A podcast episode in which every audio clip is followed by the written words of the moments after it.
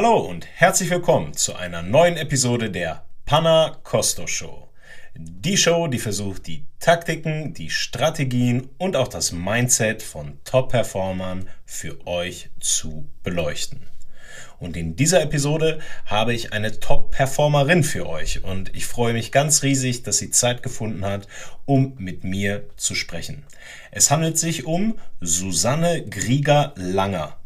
In sozialen Medien und sonst bei ihren Auftritten auch bekannt als Profiler Susanne. Vielleicht erinnert ihr euch, vielleicht habt ihr auch sie schon mal im Internet gesehen, sind meistens Schwarz-Weiß-Aufnahmen von einer unglaublich charismatischen Frau. Und bevor wir jetzt in den Podcast einsteigen, ja, ein bisschen was zu ihrer Vita und tatsächlich auch hier nur ein bisschen, denn sie ist sehr, sehr umfangreich. Wenn ihr diese Person genauso spannend findet wie ich, dann schaut in die Show Notes. Dort findet ihr auch noch weitere Informationen und könnt euch dort ein bisschen einlesen oder gegebenenfalls ein paar Videos schauen. Also, Susanne Grieger-Langer ist Profilerin für Kriminalistik, Wirtschaft und Wissenschaft. Außerdem ist sie Instruktor, Bestsellerautorin, Ausbilderin, Lehrbeauftragte und Dozentin. Und live kann man sie bei vielen Vorträgen und auch auf ihren Bühnenshows erleben. Instruktor ist sie speziell für mentale Sicherheitsarchitekturen von Spezialeinsatzkommandos für das Überleben im Hochrisikobereich. Und sie führt als Unternehmerin ein Expertennetzwerk von über 150 Profis und ist damit auch weltweit aktiv. Mit mir spricht sie vor allen Dingen über Dinge des Berufslebens und auch des normalen Lebens. Und natürlich gibt es am Ende noch ein paar persönliche Fragen von mir, die sie uns beantwortet hat. Ich hoffe, ihr habt ganz viel Spaß mit Susanne Grieger-Langer. Und bevor wir damit auch wirklich anfangen, kommt natürlich auch noch Werbung. Was wäre ein Podcast ohne Werbung? Und wir machen es schnell, aber dennoch intensiv. Ich möchte euch heute drei Alltagshelden für mehr Wohlbefinden ans Herz legen. Und zwar gibt es bei Brain Effect ein Bundle, sozusagen mehrere Produkte auf einmal, die man zusammen mit einer Bestellung tätigen kann. Und diese sind extremst gut für eure Verdauung. Ja, sie unterstützen die Verdauung, sie regulieren eure Hormontätigkeit und ja, ich weiß, alles, was meistens äh, mit Verdauung zu tun hat, ist natürlich ein Thema, äh, das wir meiden. Aber mit dem Gut Care Bundle 2.0 könnt ihr versuchen, auch eure Verdauung, die sehr essentiell ist, auf das nächste Level zu heben. Ja, die Hormontätigkeit und die Verdauung werden unterstützt und als schönes Benefit bekämpfen wir damit auch noch effektiv Stimmungsschwankungen.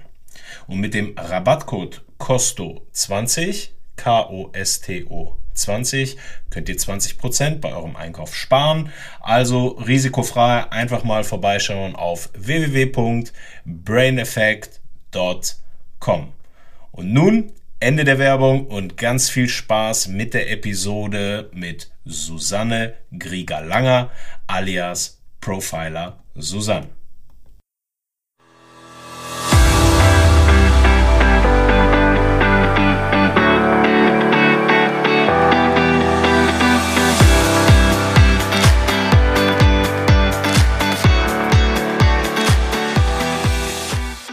Liebe Susanne, herzlich willkommen in meiner Show. Hallo Pana, ich freue mich, dass ich dabei sein darf. Ja, danke, dass du äh, dir die äh, Zeit genommen hast. Du hast einen sehr äh, straffen Kalender, deswegen umso schöner, dass ich die Gelegenheit bekomme, ähm, ein paar Fragen mit dir zu besprechen. Und das Erste, wenn man dich so im Internet verfolgt oder auch mal schaut, was du so machst, da gibt es ja unglaublich viel Content, den man auch äh, umsonst sich anschauen kann. Und wenn man sich die Vita so ein bisschen anschaut, da steht so vieles. Profiler, äh, Instruktor, Lehrbeauftragte, Dozentin, Ausbilderin. Du machst auch viele Bühnenshows. Das ist eine ganze Menge. Und was mich aber mal interessieren würde, warum Profiling? Wie bist du dazu gekommen? Ich würde sagen, wie die Jungfrau zum Kinde. Das war gar nicht geplant. Ähm, ich wollte verschiedene verschiedene Berufe anfangen. Also ursprünglich wollte ich mal Geheimagentin werden, habe damals mit 14 auch ordentlich recherchiert, was bedeutete, alle James Bond äh, durchzuschauen. Da habe ich festgestellt, die Damen sterben zuerst und fand, das war kein Ziel. Dann wollte ich Pilotin werden, dazu bin ich zu klein mit 1,67. Äh, da käme ich an die Knöpfe nicht dran oben im Cockpit. Und da musste ich mir ja was überlegen. Da wollte ich Diplomatin werden und habe natürlich dann festgestellt, okay, in meinem Gesicht kann man sehr gut ablesen, was ich denke. Das geht also nicht. Und dann könnte man sagen, aus Verzweiflung bin ich dann quasi äh, zum Therapeutischen gekommen. Ähm, ich habe auch in meiner Show erzählt, in der ersten Bühnenshow, dass ich eine Psychopathin in der Familie habe und dann, auch wenn Eltern einen schützen und immer wieder aufrichten, kriegt man dann schon mal so ein paar, äh, die man sich einfängt. Und mit so einer Biografie fragst du dich immer, wie kann ich auch andere Leute unterstützen und schützen? Denn wenn ich nicht weiß, was auf mich zukommt, kann ich mich ja logischerweise nicht schützen. Also Klassiker, ähm, psychotherapeutische Ausbildung, Psychologie studiert, Pädagogik studiert und bin aber noch während des Studiums ähm, von einem internationalen Konzern quasi weg äh, rekrutiert worden. Die haben gesagt, äh, sie arbeiten doch klinisch mit Junkies, äh, können Sie unsere Schlipsträger wieder gerade ziehen. Es war original die Anfrage okay. von Bertelsmann. Und dann habe ich gesagt, boah, ich gucke mir die mal an. Ne? Und im Gegensatz zur Junkie-Klinik flog einem dann nicht irgendwie eine Wasserflasche an den Kopf, sondern nur ein Wort. Das war also lächerlich, äh, ungefährlich für meine Verhältnisse. Dann habe ich gesagt, das ist ganz spannend. Und was mich auszeichnet, ist, dass ich Muster sehr gut erkennen kann mit dem äh, psychologischen Hintergrund. Ja, ähm, glaube ich auch, dass ich nochmal anders äh, schaue als ein nur Kriminalist, der vorrangig äh, kriminalistisch nur ausgebildet ist. Und so kam das irgendwie. Ne? Irgendwie, Rubbel die Katz, ähm, war ich nur noch in Ermittlungen tätig, weil ich mit meinem ähm, Fachspektrum im Hintergrund gut gefragt war. Also das hatten die nicht. Um, Und das ist ja das Verrückte. Viele ja. glauben, äh, dass Ermittler viel psychologisches Wissen haben. Ist überhaupt nicht der Fall. Es ist sehr an der Oberfläche richtig schlimm. Okay. Du hast dadurch, also ich habe das erste Mal bin ich auf dich aufmerksam geworden durch diese Videos, schwarz-weiß, so wie viel es bei dir ja ist. Und da hast du sehr viel über das Berufsleben äh, gesprochen. Also es waren sehr viele Sachen, die mit dem Beruf zu tun hat. Hat das irgendeinen Grund, warum du dich darauf spezialisiert hast? Na, ich bin Profiler in der Wirtschaft und ähm, Schäden am Unternehmen entstehen, weil äh, die Unternehmer, die Führungskräfte, die Mitarbeiter vieles nicht wissen. Und 90 Prozent der Probleme haben Haare auf dem Kopf oder hatten das mal. Und von daher war es mir wichtig, diese Information in die Welt zu setzen, auch umsonst für jedermann verfügbar oder für jeder Frau auch verfügbar, damit die Leute sich schützen können. Denn aus meiner Sicht heraus entstehen 80, 85 Prozent der Verfahren vor Gericht, ähm, all der Schäden in der Wirtschaft, nur weil die Leute nicht sauber aufgeklärt sind. Wie Täter denken, wie die ticken, wie man sich schützen kann. Ich würde fast sagen, das, was wir in den ähm, Schulungen lernen, ist fast schon viktimisierend. Du hast sehr viel, du hast das gerade gesagt, weil du sagst, du hast das auch in den äh, einigen Videos von dir, was, mal, was dich besonders auszeichnet, das muss man an der Stelle sagen, ist, dass du wirklich sehr, sehr viel Content auch umsonst zur Verfügung stellst, auch wenn du ja per se ja auch davon lebst, dass die Menschen äh, das natürlich auch bezahlen.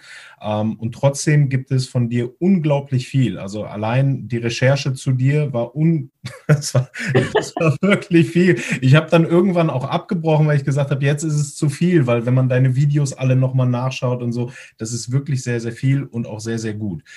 Worüber du oft redest und ähm, weil meine Zuhörer wahrscheinlich jetzt mit dir eventuell ja auch gar nichts zu tun haben oder dich vielleicht noch nie so gesehen haben, gibt, möchte ich kurz auf dieses P-Modell. Okay, gerne. Ja. Und äh, es gibt die sechs Ps, korrigiere mich auch bitte, wenn meine Recherche und das, was ich äh, herausfinde, falsch ist. Und da hast du Pendler, Patienten, Poser und Performer, Psychopathen und Pfeifen so ein bisschen herauskristallisiert und bearbeitet. Ja. Jetzt ist das für die kurze Kürze der Zeit natürlich jetzt nicht möglich, da wirklich äh, in die Tiefe zu gehen. Aber vor allen Dingen, was Performer, Psychopathen und Pfeifen angeht, könntest du uns da vielleicht so kurz es geht irgendwie so ein bisschen So kurz es geht, ja. Ja, natürlich.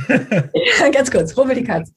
Ähm, es geht um ein Performance-Modell, also das äh, bewertet nicht die Person in ihrem Charakter oder ich sage einmal in ihrem Wert als Person, sondern ihre reine Performance, die jemand liefert. Und ähm, sicherlich haben viele schon von Psychopathen gehört oder Hannibal Lecter geguckt und haben eine Vorstellung davon, äh, wie gruselig einige Menschen sortiert sind.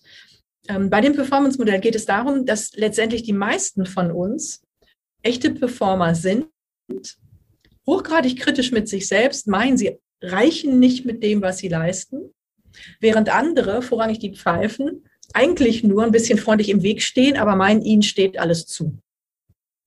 Und die Pfeife ist ein Leistungssimulant. Ähm, das kann sie deswegen auch gut tun, sie oder er, weil sie selbst überzeugt bin, sind, alles zu können. Also ganz flapsig gesprochen, das sind Leute, die nicht nur von Geburt, sondern auch von Beruf Sohn oder Tochter sind, sehen sich kurz vor Kanzler und kriegen keine PS auf die Straße. Völlige Selbstüberschätzung, ähm, aber gleichzeitig intelligent genug und auch dreist genug, alles Mögliche für sich einzufordern. Das sind die, wenn du sie konfrontierst, sie dann sofort moralisieren, kommen, sagen einmal, das hast du mir aber nicht richtig erklärt. Ja, da bist du aber auch keine gute Führungskraft. Und zack, hast du den schwarzen Peter, anstatt dass die Person mal ihrer Vertragsseite gerecht wird, musst du jetzt noch mehr leisten. Das ist das Wesen der Pfeife. Die ist sozusagen ein Nimmling vom Wesen her.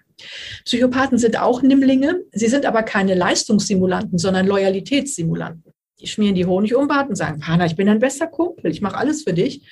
Ähm, und mit alles meinen sie wirklich alles, aber nicht für dich, sondern für sich. Also sie nehmen dann gern alles. Sie füttern dich an, ähm, fixen dich an mit der Idee, dass sie loyal wären. Und ähm, ja, wenn du dich dann auf sie einlässt, wahrlich, dann bist du ganz schnell ähm, ausgeraubt.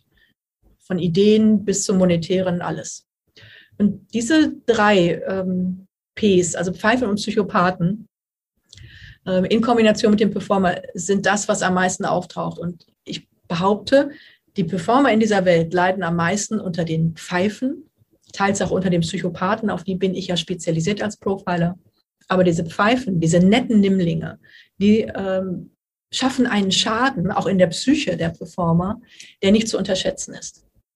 Du hast, ähm, also ich habe bewusst ja auch diese drei jetzt äh, gewählt, weil du die auch schon für dich herauskristallisiert hast das Problem am Psychopathen, also ich finde das Thema auch sehr interessant. Also ich bin durch Kevin Dutton, der hat so ein Buch Psychopathen, da bin ich mal darauf aufmerksam geworden und fand das auch hochspannend, wie sie auch in der Gesellschaft zu finden sind. Also dass dieses Bild von Psychopathen, wie wir das ursprünglich haben, ja auch falsch ist. Also wir finden sie ja auch in der Gesellschaft. Und das Problem ist, und ich glaube, das hast du mal woanders gesagt, dass es unglaublich schwer ist, sie zu entlarven, weil sie ja Emotionen unglaublich gut äh, nachspielen können aber dann meistens danach sofort äh, quasi die Maske wieder fallen lassen. Wie, wie, wie schaffe ich das denn, wenn ich jetzt, oder wie schaffen das Menschen mit Psychopathen denn umzugehen? Wie, wie geht man mit dieser Art von Mensch um? Weil es ist ja schon sehr gefährlich. Die sind sehr gefährlich, wenn man sich ihnen in den Weg stellt. Ähm, dadurch, dass sie keine Gefühle haben, sind die wie eine Maschine. Also du wirst einfach beiseite geräumt. Ähm, ja, sie sind am schwersten zu detektieren, weil sie wissen, was sie spielen müssen, also schauspielern müssen, um gut durchzukommen. Und sie haben auch kein schlechtes Gewissen, weil sie ja emotionslos sind.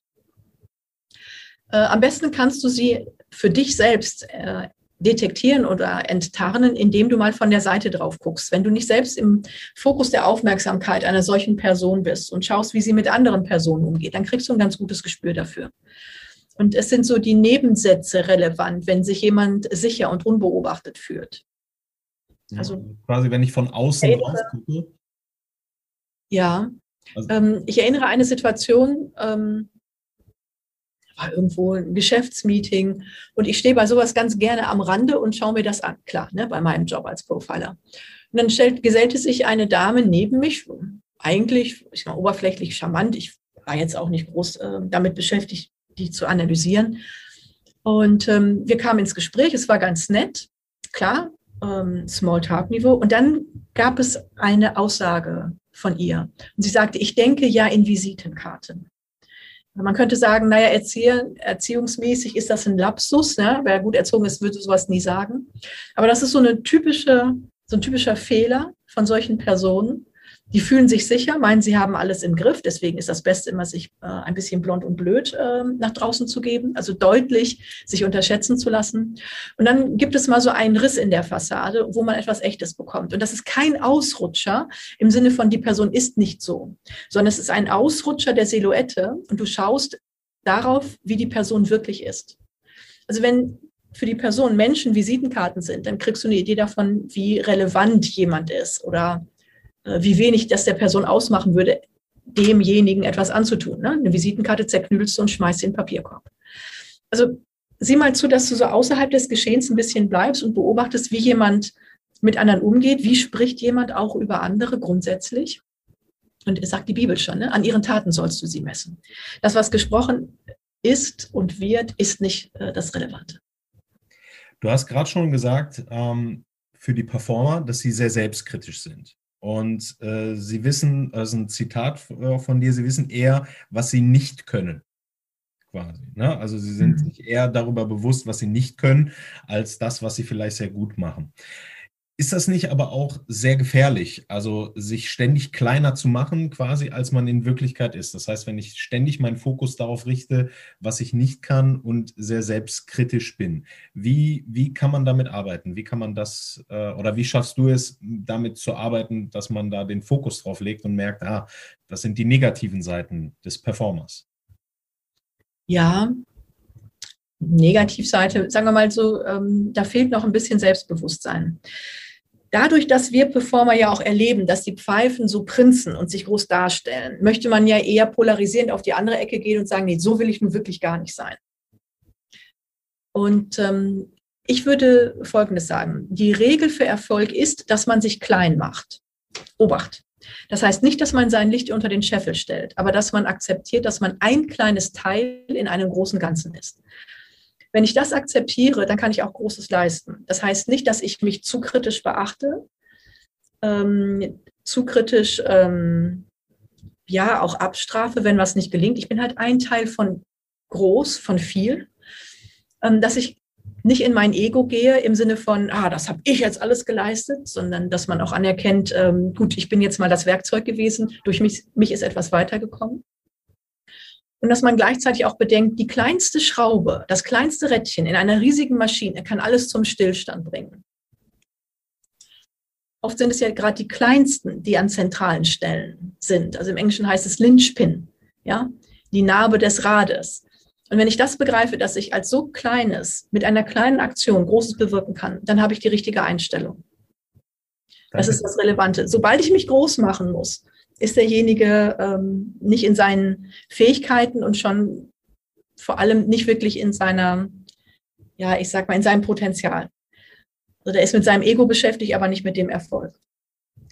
Jetzt hast du, während du mit dem P-Modell und den Performance-Typen quasi arbeitest, sprichst du auch gerne von weißen Tatorten. Ja. roten Tatorten. Äh, kannst du für die Zuhörer mal kurz erklären, was du damit meinst? Also was sind weiße Tatorte und warum werden sie vielleicht noch so als äh, Zweitfrage, warum werden sie in so unserer Gesellschaft quasi nicht so, äh, nicht so behandelt, wie es eigentlich müsste? Ähm, in Abgrenzung zum Weißen, lass mich zwei Sätze zum roten Tatort sagen. Wenn ich an einen Profiler denke als Laie, denke ich sicherlich an Leichen. Und das ist der typische rote Tatort. Da wurde jemand umgebracht ähm, oder geschlagen. Und an diesem roten Tatort siehst du auch wirklich Blut, darum der rote Tatort. Und dann siehst du, dass ein, eine Verletzung stattgefunden hat, dass etwas Böses geschehen ist. Am weißen Tatort, der vorrangig in der Wirtschaft stattfindet, siehst du keine Verletzung, da ist kein Blut, du hast keine Verletzung des Körpers, sondern der Persönlichkeit, wie beispielsweise bei einem Rufmord oder bei einem Betrug. Ja, jemand hat sich mit viel Mühe und Liebe etwas aufgebaut und dann kommt jemand, der stärker ist, drängt ihn beiseite, nimmt es weg und schmückt sich damit in der Öffentlichkeit. Und das sind Taten am weißen Tatort. Du erkennst, ich sage einmal, die Gewalt, die dort herrscht, nur am Verfall der Opfer. Und wenn immer man etwas nicht wirklich vorzeigen kann, nach dem Motto, guck mal hier, hier ist was kaputt gegangen, dann reagieren die meisten Menschen sehr merkwürdig und sagen, alles, was ich nicht sehe, scheint nicht stattgefunden zu haben. Das ist der eine Part. Und dann kommt die viktimisierende Psychologie dazu, die uns eingetrichtert wurde, in Sprüchen wie, ähm, da gehören immer zwei zu. Ja, dann hast du es auch verdient, ja, also auch im Negativen. Oder nach dem Motto, naja, wenn dir einer was wegnimmt, darfst du es dir halt nicht wegnehmen lassen. Also da gibt es so eine Täter-Opfer-Umkehr, die ich dramatisch finde. Und was das Dramatische ausmacht, ist, es sind nicht nur die großen Konzerne, die da betrogen werden. Das ist äh, der ganz normale Otto-Normalverbraucher, der täglich betrogen und über den Tisch gezogen wird. Und es gibt wenig Wertschätzung dafür, was da passiert. Es gibt gar kein, ich sag mal, Accounting, kein Anerkennen dessen, was da schief läuft. Vieles wird auch als äh, Kavaliersdelikt bewertet, weil die Leute, ich sag mal, die Täter damit ganz gut durchkommen. Also der weiße Tatort ist meiner Meinung nach hochgradig kriminell, äußerst schmerzhaft und auch wenn ich keinen Toten sehe, äh, geht so manches kaputt an Vertrauen, an Selbstbewusstsein und ähm, Dafür sollten wir unseren Blick öffnen, denn wenn wir das weiter zulassen, dann sind wir nichts weiter als Mitläufer und damit Mittäter. Und in deinen Seminaren zeigst du den Leuten dann auch, wie man damit quasi besser umgeht. Also ist das so mit ein Ziel deiner Seminare, die du so anbietest, oder wie kann man das beschreiben? Ja, bei den ähm, offenen Seminaren ist es sicherlich so, erstmal zu erkennen, was passiert wirklich das ist der eine Punkt. Dann es benennen können. Oft ist es so, du spürst, es stimmt was nicht, aber du kriegst es nicht richtig formuliert. Und wenn du Worte für die Wahrheit hast, dann kann auch jemand anderes sie sehen. Und das dritte ist, dass ich mich davor schütze. Ja, also es geht nicht darum, wenn mich jemand schlägt, ähm, mit der Faust mich schützen zu können, was wichtig ist, sondern was ist, wenn mich jemand mit Worten schlägt? Wie kann ich mich dann schützen? Und zwar ohne, dass ich den anderen auch schlagen muss. Ich habe jetzt gesehen, dass du auch äh, individuelle Coachings anbietest und gerade bewirbst. Das heißt, für Leute, die das interessant finden, die können ja dann quasi auch mit ihrem sehr individuellen Problem quasi ab jetzt ja auch äh, zu dir kommen und mit dir Kontakt aufnehmen. Ist das richtig? Ja, auf jeden Fall. Letztendlich ist das Problem in Anführungsstrichen ja immer sehr individuell. Also ich habe ja eine sehr eigene Lebenssituation. Und ob es die Kollegen sind, die Vorgesetzten oder im privaten Leute, die mir das Leben schwer machen oder mich verunsichern und ich nicht mehr weiß, wo ich so hin will. Das ist immer alles sehr individuell und das kann man nicht einfach mit einem fertigen Seminar automatisch bedienen. Jetzt würde ich gerne im Hinblick auch auf die Zeit, die wir haben, auf äh, ein anderes Thema kommen, was ich durch ein, äh, durch ein Interview mit dir tatsächlich, wo ich zum ersten Mal darauf aufmerksam wurde, und zwar die Gutachtenmafia. So ja. tituliert, die Gutachten-Mafia. Und das hat mich auch ein bisschen aufhorchen lassen. Könntest du kurz, auch mal wieder kurz, ja, was äh, meinst du mit Gutachten-Mafia? Was ist das? Was, was sollen wir uns darunter vorstellen? Ja, na, als Profiler bin ich in der Wirtschaft spezialisiert auf organisierte Kriminalität. Ähm, das sind also nicht so kleine punktuelle Ermittlungen, sondern große. Und äh, in diesem Sinne hat mich eine Person, die der Gutachtenmafia ausgeliefert war, äh, angesprochen. Ähm, und damit äh, sind wir in einen Bereich gekommen, den wir sonst gar nicht hatten. Ähm, es geht da ums Familienrecht. Ähm, wenn Eltern sich trennen und nicht wissen oder schon das schon für sich geklärt haben, zu wem das Kind geht, oder wenn die Stammschlachten austragen oder aber ähm, auch in anderen Möglichkeiten, kann es sehr schnell sein, dass das Jugendamt dazukommt ähm, und das Kind beispielsweise in Obhut nimmt. Also wir sprechen in Deutschland von der sogenannten Inobhutnahmeindustrie. Das hört sich total nach Aluhut an. Es gibt aber handfeste Zahlen dazu, dass Deutschland seit Jahrzehnten mit Abstand weltweit das Land ist mit den meisten Inobhutnahmen. Und wir sind ein erste Weltland. Wir sind definitiv nicht das größte Land haben aber die meisten in Obhut genommen. Und wir reden nicht davon, dass Flüchtlingskinder, die allein hier gelandet sind, in Obhut genommen werden, sondern deutsche Kinder aus deutschen Familien. Und ähm, wenn ich sage viel, extrem viel, dann rede ich über 84.200 Kinder allein im Jahr 2016. Das sind pro Tag 231 Kinder, nicht pro Werktag, pro Tag 231 Kinder. Und wer sich jetzt gerade einen Taschenrechner nimmt, der weiß, das können nicht nur Unterschichtenkinder sein. Das kann rechnerisch nicht gehen. Und es ist ja nicht nur dieses eine Jahr, sondern es ist seit Jahrzehnten so. Und wir haben uns gefragt, wie kann das denn passieren, ähm, dass es diese unendliche Anzahl gibt? Wie kann es sein, dass der UN-Menschenrechtsrat für Kinder mehrfach die Bundesregierung für diese Geschichte gerügt hat, trotzdem nichts passiert? Und haben herausgefunden, ähm, dass da eine Menge merkwürdiger Machenschaften sind, ähm, die in Richtung Geldverdienen gehen. An jedem Bei jedem Kind, das in Obhut genommen wird, gibt es mindestens ein ähm, psychologisches Gutachten zur sogenannten Kindswohlgefährdung.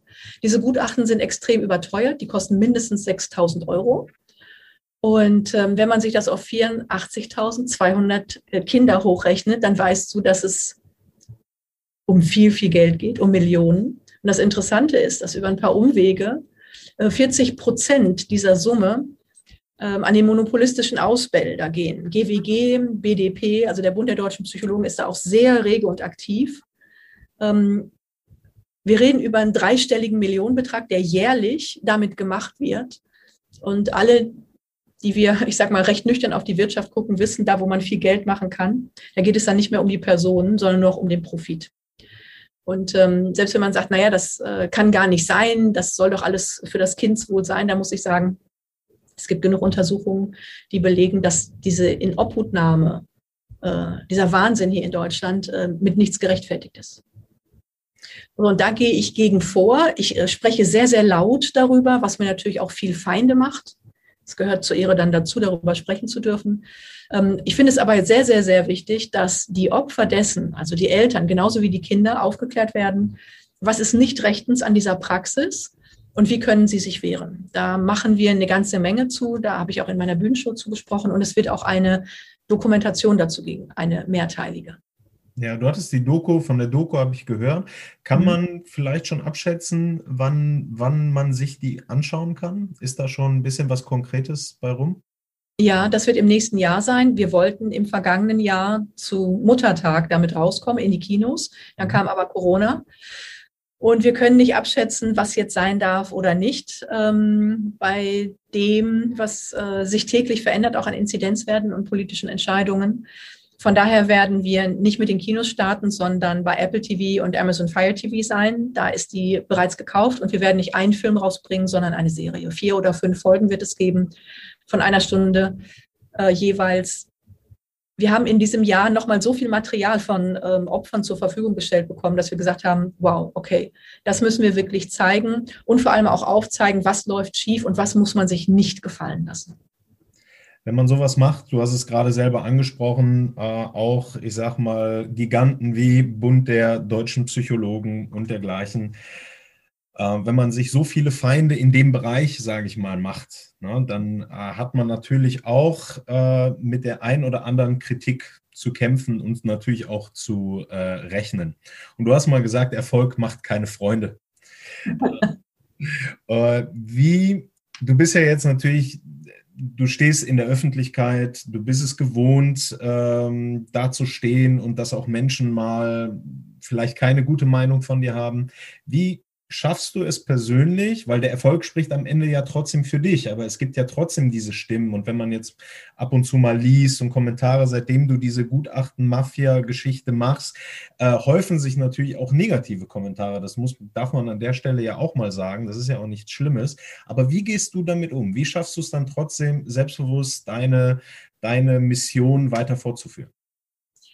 Also zum einen äh, bekomme ich da ja keine Kritik, das wäre ja sogar hilfreich, dadurch würde ich besser werden, sondern Diffamierung, das ist ein Unterschied.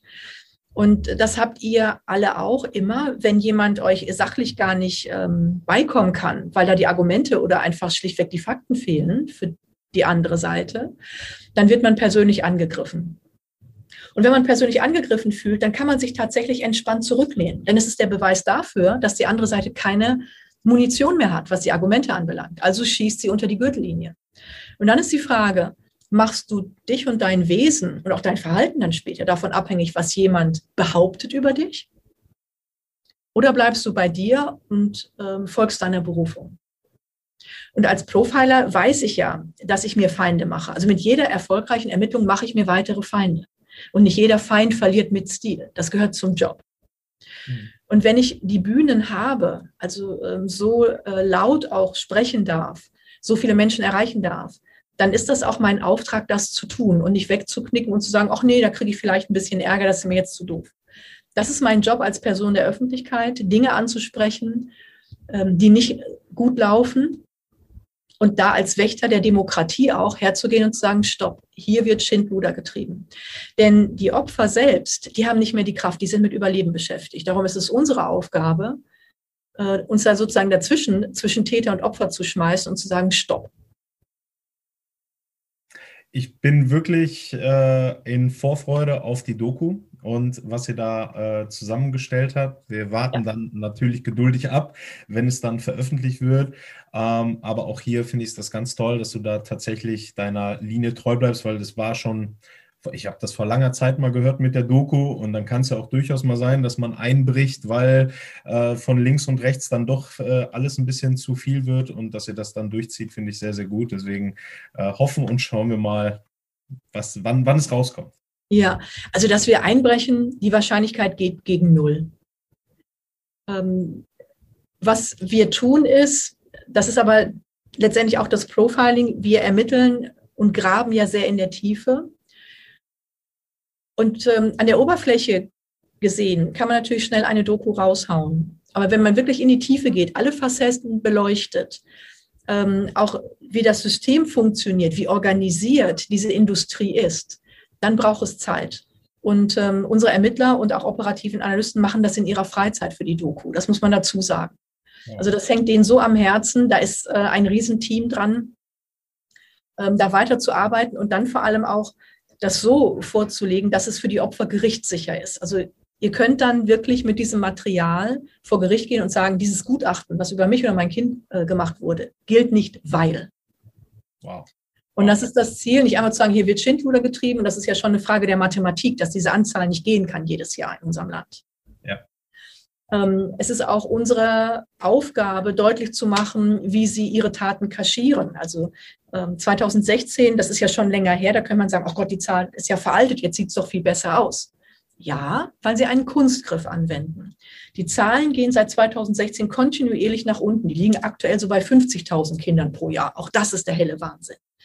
Aber wenn du dahinter schaust, die Zahl hinter der Zahl, dann siehst du, dass das Geld für die Gutachten und für die Kinderheime permanent ansteigt. Und zwar exponentiell. Das bedeutet, dass nicht weniger Kinder in Obhut genommen werden, sondern dass sie die Statistik fälschen, indem sie sagen, wir rechnen nicht mehr pro Kind, sondern pro Fall. Und jetzt ist nicht das Kind der Fall, sondern die Familie ist der Fall.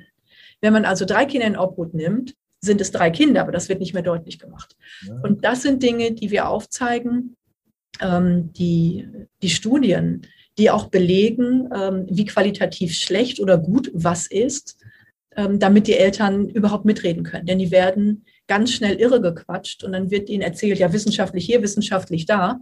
Und dann können sie oft nicht mitreden und können sich also nicht wehren. Und das ist das, was wir tun. Ähm, wir zeigen ihnen, ähm, wie sie mithalten können, wie sie den Fall auch für sich drehen können. Wenn ich dich wie vorhin zu Performance-Typen zum Beispiel gefragt habe und dann nur drei auswähle oder jetzt die Gutachtenmafia anspreche, merkt man ja tatsächlich, dass man nur an der Oberfläche kratzt. Das sind Themen, die natürlich, da kann man sehr, sehr tief reingehen und du machst das ja natürlich auch in deinen Seminaren. Ähm, das soll ja hier mehr so ein, wer ist Profiler Susanne und womit beschäftigst du dich? Ich würde jetzt gerne ähm, so langsam zum Abschluss die Fragen stellen, die ich eigentlich jedem Gast stelle. Später, okay. Um einfach vielleicht auch ein paar Muster selber zu erkennen, was äh, macht äh, Menschen, die in so einer Position sind, die erfolgreich sind, was, was haben die vielleicht gemeinsam oder welche Werte teilen die? Und mhm. deswegen mein erster Spruch, äh, beziehungsweise meine erste Frage, wir stellen uns jetzt einfach mal vor, du hast die Möglichkeit, eine Werbetafel zu beschriften. Und wir stellen uns vor, diese Werbetafel sehen alle Menschen dieser Erde. Das ist natürlich hypothetisch, aber etwas, was dir besonders wichtig ist, du könntest sie bemalen, beschriften, wie immer du möchtest. Was wäre dir so wichtig, dass du sagen würdest, das sollte da draufstehen? Wage es selbstständig zu denken. Wage es selbstständig zu denken. Jawohl. Wenn du an Erfolg denkst, mhm. wer ist da ich frage das immer wieder und ich muss das immer erklären, die dritte Person, die dir einfällt. Und ich frage bewusst nach der dritten, es darf auch die vierte sein. Wir wissen ja dein echtes Ranking nicht, weil es gibt oftmals, wenn man sagt, sag mir einen erfolgreichen Menschen, dann kommen manchmal so, ich sag mal, Plattitüden, Elon Musk oder irgendjemand anders. Aber wenn du für dich Erfolg definierst, wer, wer wäre da für dich jemand, der erwähnenswert wäre? Ähm, die erste Person, die mir eingefallen ist, ist nicht eine konkrete einzelne Person, sondern steht synonym für sehr viele Personen. Ich sage mal, das ist Lieschen Müller. Vielleicht die Bäckerei-Fachverkäuferin, ähm, die alleinerziehend zwei Kinder durchzieht. Das ist eine wahrhaft erfolgreiche. Über die spricht niemand, äh, die unterstützt auch niemand, die kriegt es aber hin, ähm, nachdem sie den ganzen Tag äh, da freundlich zu äh, kratzigen Kundinnen gewesen ist, äh, immer noch mal ein gutes Wort zu haben. Äh, die kriegt es hin, ihre Kinder äh, zu erziehen zu selbstständigen, freudvollen Wesen. Die kriegt es hin, ihr Leben zu genießen. Das ist die eigentlich wahrhaft erfolgreiche Person, meiner Meinung nach. Mhm. Also diese vielen, vielen Menschen, die keiner eigentlich so direkt wahrnimmt, die aber ihren Teil beitragen, ähm, zu dieser Gesellschaft äh, einen guten Job machen, sich nicht irre machen lassen, das sind die wahrhaft Erfolgreichen meiner Meinung nach. Spannende Antwort, danke dafür. Äh, ich habe im Intro äh, oder werde im Intro erwähnen, nicht nur, ähm, was du alles so gemacht hast, sondern du bist ja auch Autorin, du hast unzählige Bücher mehr mittlerweile auch geschrieben oder viele Bücher. Gibt es denn fernab deiner Bücher ein Buch, was dir besonders gefällt? Hast du ein Lieblingsbuch? Ja, das ist von Michael Sandel, was man für Geld nicht kaufen kann.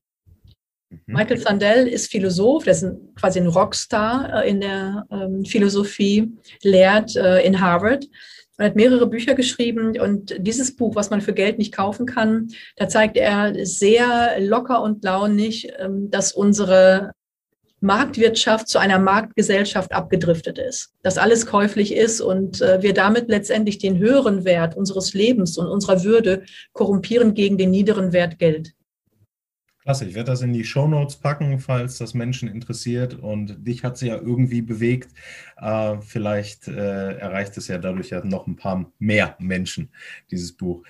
Ähm, jetzt etwas noch leicht Persönliches, und es geht um eine Investition. Aha. Ja. Du hast, also ist immer spannend zu wissen, womit sich Menschen in letzter Zeit beschäftigt haben. Und es muss natürlich für uns alle erschwinglich sein. Deswegen etwas so unter 100 Euro, sage ich mal, was man sich leisten kann. Irgendetwas, was du dir in letzter Zeit gegönnt hast, was dein Leben in irgendeiner Art und Weise verbessert, schöner gemacht hat oder was einfach nur ja, nett war. Ja, ähm, muss das so eine einmalige Investition sein oder ist es eher vielleicht was Typisches? Es ist deine, es ist deine Frage. Mach daraus. Okay. Mach was. Dann ich, mach was draus. Oh Gott. Dann würde ich tatsächlich sagen Schokolade. Ja, Schokolade. sehr, sehr gut. Okay. Macht mein Leben sehr viel besser. Eine regelmäßige Investition. Ja, ja das, ist doch, das ist doch mal ein sympathischer äh, Abschluss. Äh, Susanne, wenn man mehr über dich erfahren möchte, wenn man ja. mehr über deine Workshops erfahren möchte, wie kann man das am besten machen? Welche, was würdest du uns empfehlen? Wie kann man dich am besten erreichen? Also ihr könnt mir wunderbar zum Beispiel auf Instagram folgen oder LinkedIn. Und sonst schaut ihr einfach bei der Website vorbei, profilersusanne.com und schaut euch da einfach ein bisschen um. Das ist im Moment so. Und in einem Monat wird es eine App geben, Profiler Susanne. Da wird auch alles sein. Ah, eine App kommt sogar raus. Eine App kommt. Und ähm, für die Mitglieder ähm, meiner Community, dort gibt es auch viel, viel Material, was es nicht veröffentlicht gibt ähm, und die Möglichkeit, Fragen zu stellen und ähm, ja, Livestreams zu bekommen.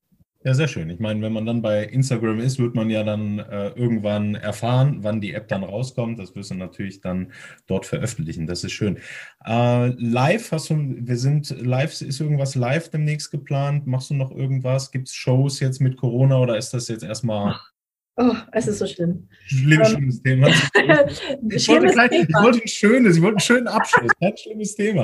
Aber gut, jetzt bin ich in, den, in das Fettnäpfchen getreten. Ja, ähm, ich wollte ja mit der zweiten Show im letzten Jahr August beginnen. Dann hatten wir gehofft, dass wir in diesem Herbst beginnen können. Das ist nochmal geschoben worden. Ähm, es wird zwar behauptet, es geht wieder alles, aber die Hallen sind zu groß und zu voll. Also ich darf keine volle Halle bespielen. Die müssen Es dürfen nur die Hälfte der Plätze besetzt sein und ich kann nicht die Hälfte der Leute sagen, bleib zu Hause. Also sind wir ins nächste Jahr geschoben. Premiere also vom Deppen Detox ist in der Barclaycard Arena, 22.02.22. Okay, dann hoffen wir mal, dass es, äh, dass es dann, dann was wird. Aber gut. Toi, toi, toi. Ja, toll. Ich, ich drücke die Daumen, aber das Gute ist ja auch durch die App und durch deine anderen Sachen, man kommt ja doch an deinen Content ran, wenn man das ja. jetzt gerade spannend fand. Das ist ja schon mal, ich sag mal, das Wichtigste. Und der Rest, äh, wenn dann wieder Bühnenshows möglich sind, ist das ja was Tolles und dann freuen wir uns darauf. Gibt es zum Abschluss, hast du das Wort, gibt es noch irgendetwas, was dir wichtig ist, was erwähnenswert ist oder wo ich vielleicht nicht äh, gut genug drauf eingegangen bin, wo du sagst, das wäre dir noch wichtig zu erwähnen? Nein, alles gut. Also ich denke, ähm, alle sollten Acht geben, dass sie Spaß beim Erfolg haben, dass sie den dabei nicht vergessen. Und ansonsten wünsche ich allen eine gute Zeit. Bleibt gesund. Liebe Susanne, die gute Zeit wünsche ich dir auch und vielen Dank, dass du mein Gast warst. Dankeschön. Viel Erfolg. So, ihr Lieben, das war die Episode mit Profiler Susanne. Ich hoffe, ihr konntet ein bisschen was mitnehmen. Wir hatten hier natürlich die Herausforderung, dass äh, Susanne unglaublich viele Termine hat. Wer das schon mal so ein bisschen verfolgt hat, wird feststellen, dass sie oft im Fernsehen ist, dass sie viel auf Social Media macht und dementsprechend einen sehr, sehr straffen Terminkalender hat und wir nur ein gewisses Zeitkontingent zur Verfügung hatten. Mir war es wichtig, ein paar essentielle Themen anzusprechen, die sie auch in ihren Seminaren und Vorträgen behandelt, so dass ihr die Möglichkeit habt, wenn euch das gefallen hat, ein bisschen mehr über Susanne äh, zu erfahren und gegebenenfalls euch dort ein bisschen mehr informiert. Das war mein Ziel. Ich denke, das haben wir auch ganz gut geschafft. Äh, wir haben ein paar Themen anreißen können. Ihr wollt mehr über sie erfahren. In den Show Notes ist alles, was ihr braucht. Sie hat auch nochmal darauf hingewiesen, dass bald sogar eine App kommt. Das heißt, wer Content möchte, ist dort sehr gut aufgestellt. Und was man an dieser Stelle auch noch sagen muss, was ich sehr gut finde, wer einfach mal auf ihr Profil geht, wird feststellen, dass sie unglaublich viel Content einfach kostenlos zur Verfügung stellt und das ist äh, sehr professionell, das ist sehr, sehr schön. Das heißt, man ist nicht sofort gezwungen, direkt Geld zu zahlen, sondern bekommt äh, Susanne Grieger-Langer mit. Man erfährt so ein bisschen auch, wie sie arbeitet und wenn ein das, äh, ja, gut tut und man das Gefühl hat, hey, da würde ich gerne noch mehr wissen, der hat dort auf jeden Fall die Möglichkeit, auch tiefer einzutauchen. Denkt auch nochmal dran, sie ist Bestseller-Autorin, sie hat unglaublich viele Bücher, das heißt, äh, auch da kann man ein bisschen bei Amazon oder anderen Anbietern einfach mal äh, schauen und gucken, ob da nicht das ein oder andere Buch dabei ist. Und ja, und nun in eigener Sache, euch gefällt der Podcast, euch hat die Folge gefallen, abonniert mich bei dem Podcast-Anbieter eures Vertrauens. Wir sind eigentlich überall, Spotify, Deezer und dergleichen. Äh, wenn ihr euch nicht sicher seid, dann schaut einfach mal auf der Homepage vorbei, www.die-panna-costo-show.de oder aber auch auf sozialen Medien dort einfach unter Panna Costo. Und nun bleibt mir nichts anderes übrig, als euch alles Gute zu wünschen und bis bald.